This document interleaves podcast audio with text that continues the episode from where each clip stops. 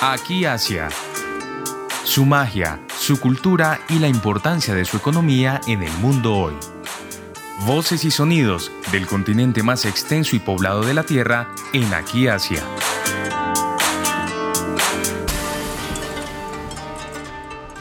Bienvenidos una vez más a este espacio de Aquí Asia en Javeriana Estéreo. Soy Rosa Cárdenas y como siempre estamos explorando algún aspecto interesante, curioso, que definitivamente nos acerque a esta gran región, a este gran continente del mundo que estamos empezando a conocer en detalle. Así que hoy nos vamos hacia Japón. Estamos empezando un nuevo año, nuevas metas, todos estamos con un calendario lleno de actividades, de sueños y quizás muchos tenemos en nuestra agenda algo así como, ok, voy a ahorrar o voy a tener esta meta financiera, voy a comprar esto, voy a tener esta inversión. Creo que puede ser el caso de muchos en, en esta semana, en estos inicios de año. Así que hoy vamos a conocer más acerca de cómo se entiende el dinero y de cómo se entiende el ahorro en Japón. Para ello tenemos una invitada que sin duda tiene unas credenciales muy amplias e incluso un nexo con nuestra Universidad Javeriana. Se trata de María Isabel Martínez Chaparro. Ella me contaba que estuvo prácticamente una década siendo allí profesora en la Universidad Javeriana, pero es una historiadora muy destacada. También tiene una maestría en esta área, bueno, más bien en antropología social en la Universidad de Oxford. Está haciendo su doctorado actualmente, pero estudió también, gracias a una beca del gobierno de Japón, en la Universidad de Kioto. Fue también investigadora en esta lindísima ciudad de Japón. Así que con esa experiencia, luego vamos a ir contando más acerca de su perfil, quisiera arrancar. María Isabel me contaba que quería empezar contándonos acerca del dinero, de cómo se entiende quizás el dinero en Japón. Sí, es que hay cosas muy interesantes y bueno, ya que estamos en la radio javeriana, me gustaría comenzar con una anécdota que precisamente pasó en la Javeriana hace casi 30 años. Eh, en esa época había unas estudiantes japonesas estudiando español en la Javeriana, en el curso de verano de mitad de año, y en esa época todavía había teléfonos públicos con monedas. Y un par de estas japonesas encontraron unas monedas en el teléfono público y fueron a decirle a un celador que han encontrado unas monedas y que no eran de ellas. Y el celador trataba de decirles que se las quedaran porque nadie, ningún colombiano iba a volver por las monedas que se habían quedado en el teléfono. Y ellas insistían, no, no, esas monedas no son nuestras. Y el celador trataba de convencerlas, no, tómense un tinto, eso, nadie va a venir por la No, pues al final el celador se tuvo que quedar con las monedas porque ellas decían, no, esas monedas no son nuestras. Entonces, bueno, esta es una anécdota simpática, pero eso pasa en Japón. Por ejemplo, a los niños les enseñan que si encuentran algo en la calle, a llevarlo al Koban, que es la estación de policía, porque no es de ellos. Eh, alguien se le perdió. Entonces, en Japón, bueno, eso es muy bueno, se te queda algo en algún lugar y es muy probable que lo recuperes. Eh, los robos son muy bajos. El criminólogo estadounidense David Bailey, bueno, da unas cifras de que, por ejemplo, en Tokio solo hay 500 robos por año, mientras que en Nueva York hay 215 al día. Entonces los robos son muy, muy, muy raros, los, los hay, pero son raros. Y por ejemplo, no se usan alarmas de carros porque casi que no existe robo de carros. Es un país muy seguro. Tan seguro es que, por ejemplo, ahora hay una costumbre de cultivar verduras. Algunas personas cultivan verduras en las azoteas de los edificios o de las casas. Y a veces las dejan en una mesa para venderlas en la calle porque tienen que irse al trabajo dejan las verduras y dejan una canastica para que la gente deje el precio de las verduras. Y, eso funciona ya. Imagínate aquí, eso no funcionaría. Relacionado con esto, cuando yo estuve allá el año que estuve en Japón, pues no fui muy consciente, yo me daba cuenta que uno tenía que dejar siempre el dinero en una bandejita, en cada lugar, en cada tienda, pero no lo pensé mucho. Pero después vine a leer que en realidad eh, para los japoneses es, es de mala educación dar el dinero de mano a mano siempre son una bandejita, siempre se deja el dinero en una bandejita y se coge ahí. Otras anécdotas simpáticas con esto de la relación con el dinero, que vi en bueno, esto lo vi en la, en la NHK. Una vez vi el caso de un pastelero ya jubilado, eh, tenía una buena pensión, creo yo, pues supongo que era buena, pero él pues estaba aburrido de no, de no trabajar y eh, decidió volver a trabajar eh, como pastelero, haciendo unos eh, ponquecitos. Se levanta todos los días a las 4 de la mañana y vende los, ponquecitos a costo de materiales. ¿Por qué alguien hace esto? En lugar de quedarse descansando ya con su pensión. Como ya tiene pensión, no cobra por los pastelitos. Y la razón es que cuando él, vende un pastelito, esos que venden a costos de materiales, la gente le dice, uy, qué delicia, es el mejor pastel que he comido. Y él es feliz. La felicidad de él es que le elogien por, por lo deliciosos que son los pastelitos. Entonces, bueno, este es un caso extremo, pero en general los japoneses eh, les gusta mucho hacer un trabajo que sea elogiado, más que ganar dinero por ello. Luego el dinero viene después, porque como hacen las cosas bien, normalmente les va bien económicamente luego. Otro caso similar eh, fue el de un carpintero excelente em, que trabaja la madera de los yates por dentro, los yates de lujo. Se le ocurrió hacer una bicicleta de madera. Le quedó hermosa la bicicleta de madera. Y un estadounidense le propuso comprársela por una cantidad tremenda de plata. Y el japonés le decía, no, no, no, máximo le recibo la mitad porque eso no vale tanto. Y el estadounidense le decía, pero yo te quiero pagar. Y él, no, no, no, eso no vale tanto. Ese también me pareció un caso extraño que no, que no, no me lo imagino por aquí. Aquí seríamos felices que nos paguen más. Bueno, ahora que estoy hablando de esto del, dinero, es muy famoso en Japón la costumbre de dar dinero como regalo. En las bodas, inclusive, eh, bueno, bodas funerales, cuando alguien entra al colegio, por ejemplo, el Niugaku Iwai, se regala dinero.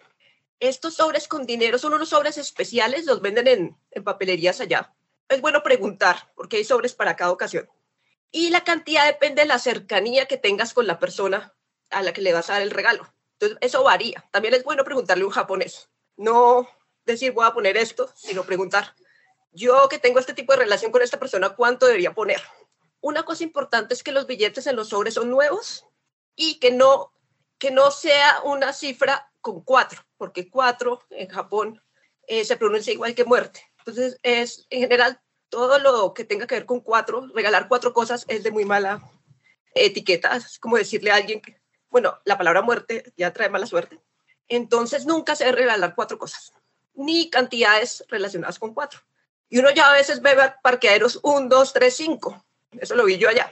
El cuatro es de mala suerte. Otra cosa curiosa ya es que tienen la costumbre, bueno, esto varía según la región, pero tienen la costumbre de devolver. O sea, los regalos, no simplemente recibes un regalo y te olvidas del tema, contenta con el regalo, sino que ya tiene la costumbre de devolver. En la región de Tokio, la región de, de Kanto, la costumbre es devolver la mitad del valor de cada regalo. Esto, por ejemplo, para las personas que se casan es muy complicado porque los regalos en las bodas son costosos. Ellos tienen que pensar que tiene que mitad la mitad del valor de todo lo que les regalan. Y los regalos vienen con la, la marca de la tienda y efectivamente hay que ir a la tienda a averiguar cuánto costó esto para devolver la mitad. Eso hace más difícil casarse porque hay que devolver la mitad del valor de todos los regalos. Pero yo vi en televisión que en la zona de Kioto la costumbre es distinta. En la zona de Kioto simplemente ah, tienen libros y anotan. Tal persona, cuando yo me casé, me dio este regalo, ahora que ella se casa, le doy el mismo valor. Me parece un sistema un poco más, más fácil que el de Tokio. Pero lo importante aquí es esta costumbre de que se devuelve. Es muy importante para ellos, le llaman ongaech, devolver los favores recibidos. Bueno, con respecto a esto, en el libro que es clásico de Ruth Benedict eh, sobre las espada crisantemo, ella cuenta de, un caso que sale en una novela. Y bueno, que el personaje, el protagonista, tenía un amigo y este amigo lo invitó a un café y él le recibió el café. Pero luego este amigo lo traiciona y el personaje de la novela no hace más que pensar en el café que le recibió. Yo que por tener una buena relación con él le recibí un café y no podía estar en paz hasta que fue y le dio el valor del café, porque ya que él lo había traicionado con unos rumores, o creo que fue, ya que no él lo consideraba amigo, no podía deberle un café. Es una anécdota simpática de, que comenta esta autora. Otra cosa simpática con respecto al dinero es en Japón, bueno, existía la costumbre, y creo que todavía existe, em, pero en la época de alto crecimiento económico, que el hombre trabajaba y la mayoría de las esposas se quedaban en la casa. La costumbre es que la mujer es la que maneja el dinero, no el hombre. Aunque es el salario que gana el hombre, lo manejaba la esposa. Y ella le daba al hombre parte de este dinero para sus gastos diarios, pero ella lo maneja. Creo que la racionalidad aquí es que es menos probable que las mujeres se lo gasten en trago o en juegos, en el pachinko, que hay mucha gente adicta al pachinko, que es un juego de, maquinitas en Japón. Entonces la mujer se preocupa más por los hijos, entonces la mujer es la que se carga el dinero. Al punto que existía la idea de que las mujeres son mejores en matemáticas y para hacer cuentas en Japón. No leía que los hombres son mejores en matemáticas, no, leía es que las mujeres son las que se encargan de las cuentas y son mejores en matemáticas. Y para que vean cómo es eh, casos curiosos que pasan en Japón, una profesora estadounidense que estuvo allá una vez eh, le comentó una japonesa casada que, bueno, que ella quería comprar un sofá, pero que lo iba a discutir con su esposo, con su esposo estadounidense. Y la japonesa se puso a reír y le dijo, tienes que pedirle opinión para comprar un sofá. Y le contó que ella, no hace mucho tiempo, le ha dado un papelito a su marido para informarle que ya no llegara a esa casa porque se mudaban, que cuando salía a la oficina llegara a su nueva casa. Entonces, la mujer no es la que administra el dinero de la casa, sino que es la encargada de la casa en esa época en que solo trabajaban los hombres. Pero al punto de que ella decide dónde viven, qué muebles, o sea, es la encargada de la casa, pero es la señora de la casa. Eh, y con esto también me pasó una vez en mis clases de japonés, que está leyendo un diálogo y no entendía el diálogo porque una persona que hablaba con más cortesía y otra que hablaba más con menos cortesía, pero había algo raro, no entendía. Yo dije, pero parece que el que habla con cortesía es el hombre y no la mujer. Esto es muy raro. Que a mí todo lo que me han enseñado es que las mujeres hablan con más cortesía. Y mi profesora se rió y dijo, eso es cuando son novios, que la mujer habla con más cortesía. Después, como la mujer manejaba las cuentas en la casa, digamos 20 años de casados, podía volverse la situación al contrario. Ella es la que tiene el poder, poder económico, y si depende del genio, puede tener el poder en la casa. Y entonces ya era la que, ella la que hablaba de manera informal y sin tanta cortesía, y el esposo muy cortésmente. Bueno, esto no es que sea una regla, sino que se da, se daba. Ahora esto ha cambiado porque ahora desde la crisis de la burbuja económica en, en comienzos de las noventas, ahora lo normal es que ambos trabajen. Y el problema ahora es que ambos trabajan, pero la mujer sigue, bueno, se sigue pensando que la mujer es la que tiene que cargarse todo lo de la casa y los hijos, aunque ambos trabajan. Y sobre todo las empresas que, eh, que contratan hombres no consideran que el hombre también debería ayudar. Entonces es común que hagan reuniones hasta tarde, los fines de semana. Entonces hay muchos problemas con eso todavía en Japón. Está mejorando, pero es complicado. Disculpa que te interrumpa, porque me parece que nos has contado varias curiosidades que, que son de mucho interés seguramente para quienes nos escuchan. Y me llama la atención la historia que nos contabas del pastelero que hacía sus pasteles simplemente por la satisfacción de hacer un buen trabajo. Y aquí recuerdo también cómo en Japón no se da propina e incluso es mal visto dar propina, ¿no? Precisamente porque no, yo estoy haciendo mi trabajo, este es mi deber, tú no me tienes que dar nada más. No sé si recuerdas también algo como esto, María Isabel. Sí, sí, en Japón no se dan propinas, pero eso también está relacionado con que las personas reciben buenos salarios. Y bueno, sí, en realidad es casi que una ofensa. Ellos eh, están haciendo su trabajo porque quieren hacerlo bien y están bien pagados. Es como decirle, a usted no lo están pagando bien, le voy a dar una propina. Eh, no, eso no pasa. En Japón no se dan propinas. Y lo que nos comentas de la mujer también me parece que vale la pena eh, darle también su peso porque sabemos, caso particular, estoy muy interesada en el en el rol de la mujer en general y de, manera particular en Japón. Y fíjate cómo en la sociedad sigue teniendo un papel demasiado destacado en la familia, ¿no? Sabemos que hay un bemol allí porque las empresas no tienen tan claro este nuevo panorama de la mujer también que quiere trabajar quizás y pasa lo que nos estás contando. Adelante, María Isabel, creo que nos ibas a compartir otra idea. No, bueno, ahora yo sigo a hablar un poco de los ahorros. Eh, una vez vi en un programa japonés, eh, consejos para ahorrar, que son interesantes. Eh, bueno, recomendaban ahorrar 20 mil yenes. Yo diría que aquí nosotros podemos pensar como en 200 mil pesos, es decir, dadas las diferencias en ingresos. Eh, recomendan cada mes ahorrar esta cantidad y dividirlo en tres sobres. Uno donde se ponían 10 mil yenes, o digamos 100 mil pesos, para salud y vejez, gastos relacionados con la salud en la, en la vejez y cuidados en la vejez. Ellos piensan mucho en esto. Otros 5 mil yenes, o aquí serían 50 mil, para emergencias o cosas inesperadas que uno no sabe, cualquier día puede pasar algo.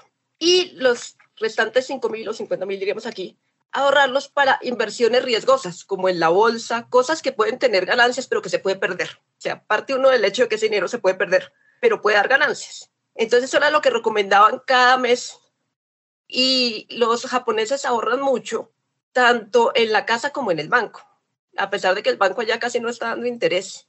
Por ejemplo, ahora en la, con el tsunami se comentó el caso de las cajas fuertes que se llevó el mar y que luego, bueno, las iban recuperando porque la gente tenía mucha plata en cajas fuertes en la casa. Sí, ahorran mucho. Al respecto, bueno, para quien le interese profundizar en estos temas, hay un libro del profesor Sheldon Garon de Princeton donde compara, bueno, la historia de los comienzos de los programas para motivar a la gente a ahorrar en Estados Unidos, Alemania y Japón. Eh, bueno, él es experto en Japón, en historia de Japón, de hecho, sino que comparó, siendo estadounidense, comparó con Estados Unidos y con, y con Alemania. Es un libro que se llama ¿Por qué América gasta, gasta mientras que el resto del mundo ahorra? Y bueno, el título, el lector le dio énfasis a Estados Unidos, pero trata mucho sobre Japón. Y otro libro relacionado, por los que interesan esos temas, es de Fumihito Goto, que se llama, eh, bueno, en inglés, Japanese Resistance to American Financial Hegemony. Bueno, la resistencia eh, a la hegemonía financiera estadounidense por parte de los japoneses. Y este libro, una cosa interesante que dice, es que a pesar de toda la llegada del neoliberalismo y, la liberación de capitales, Japón no cambió tanto. Y él explica por qué. Por ejemplo, las compañías todavía dependen más de los bancos que de la bolsa. Aunque comenzaron a usar más la bolsa, comparado con otros países, todavía usan más financiamiento por parte de bancos. Y esto eh, no se esperaba, se esperaba que cada vez más las compañías iban a recurrir a financiarse en la bolsa, pero no, siguen eh, usando más los bancos. Y él comenta eso, que la gente también sigue ahorrando los bancos a pesar que los bancos casi que no dan interés ni nada. Y él explora por qué sucede esto y cómo la cultura japonesa y las relaciones sociales que son muy importantes entre los banqueros y las empresas, la gente con su banco, la socialización del riesgo, lo llama él, cómo estas relaciones sociales, a pesar de la llegada de, de nuevas ideas y de liberalización financiera y capitalista, a pesar de eso se mantiene muchas cosas de la cultura japonesa en estos temas. Bueno, dejando aquí los temas. María Isabel, perdona que te interrumpa, pero este punto también me parece interesante, el manejo de los bancos, que efectivamente la gente utiliza los bancos a pesar de que las tasas de interés no son las mejores, pero entendería por el comentario que nos hiciste de los tres sobrecitos con dinero que también la cultura japonesa es muy de tener su, su sobrecito guardado bajo el colchón, como decimos en Colombia, ¿verdad? Mucho efectivo también. Sí, sí, sí. Yo creo que e, esa parte que te dije era para tenerlo en la casa, pero también ahorran bastante en el banco. Sí, es, es famoso. Precisamente este libro que te recomiendo habla de eso, pero la verdad es que los bancos, eh, yo he visto eh, algunos programas en, en la NHK donde muestran, por ejemplo, a un banquero cómo tratan de ayudar a las empresas, se interesan por cómo le está yendo la empresa, tratan de darle soluciones. Es una relación muy distinta, no es, no es impersonal como la tenemos acá en épocas de problemas, la, idea es que se salve la empresa. Entonces les dan muchas facilidades hasta que se recupera. Es una relación eh, distinta. O sea, eh, no es que todos los bancos en Japón sean así, pero hay muchos que son así, que les importa que la, que la, que la empresa no quiebre, más que que nos pague ahora. Primero, ¿cómo hacemos para ayudar a esta empresa que sobreviva? Y después a largo plazo eso es mejor, porque a largo plazo seguimos teniendo un cliente, eso es mejor para el banco quería terminar, porque creo que ya se nos acaba el tiempo, con, bueno, ya lo hemos mencionado un poco antes, pero para ganar dinero los japoneses opinan que hay que hacer las cosas bien y trabajar mucho. Entonces, por ejemplo, yo he visto unos casos, por ejemplo, una persona que vende verduras, en lugar de vender la verdura, sino más, la arreglan en una bandeja, una ensalada que parece una obra de arte y la vende más cara. O un pastelero que hace con gelatina y mousse una geisha y la vende para un evento. Entonces, uno ve que, bueno, esta dedicación a hacer las cosas bien a ponerles mucho trabajo, a veces eh, termina en que pueden vender más caro. Bueno, y quería terminar con esa, con esa anécdota.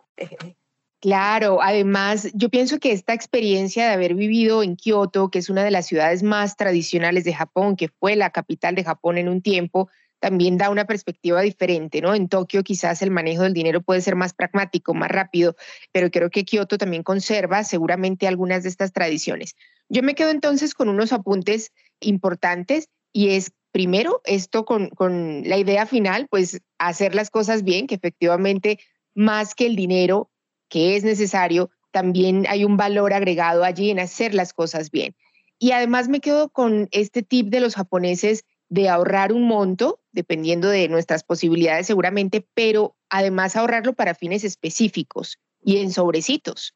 Y ojalá que nuestros bancos también tengan esa, ese espíritu que tienen los bancos en Japón de apoyo a sus clientes, que más que clientes son parte de una familia que se quiere seguir consolidando. Entonces yo creo que tenemos aquí muy buenas anécdotas, muy buenos tips. Yo quisiera terminar también con un comentario final y es que eh, más bien contarles a ustedes que con quien estamos hablando es historiadora, sabemos, pero también ha hecho unos libros, ha publicado unos libros y uno de esos es sobre el salario en Colombia. Mm. Eh, tuvimos hace poco un incremento considerable de 10%, es decir, un, un incremento que fue consensuado. Me pregunto cómo estará esta situación en Japón, quizás no tenemos ese dato ahora, pero creo que eh, también es importante em, saber que no solo se trata de incrementos salariales, sino de la posibilidad de hacer las cosas bien y esperemos que nuestras economías también tengan em, estas estrategias para hacer que los trabajadores eh, tengan la posibilidad de, salarios estables eh, y dignos. Cerramos entonces aquí, siempre cerramos con música. Yo estaba revisando algunos temas musicales y creo que hoy nos vamos a ir con el tema de una película que quizás vimos hace un tiempo, se llama Lost in Translation. Es una película que nos habla de esta llegada a Tokio de extranjeros, de este mundo diferente que vemos al llegar. Así que nos vamos con ese tema que se llama Alone in Kyoto. Vamos a cerrar con esto. Muchas gracias de verdad por estar hoy con nosotros en Aquí Asia de Javerian Estéreo. Muy bien, estábamos entonces con María Isabel Martínez. Los esperamos el próximo sábado a las 9 de la mañana. Soy Rosa Cárdenas y esto es Aquí Asia.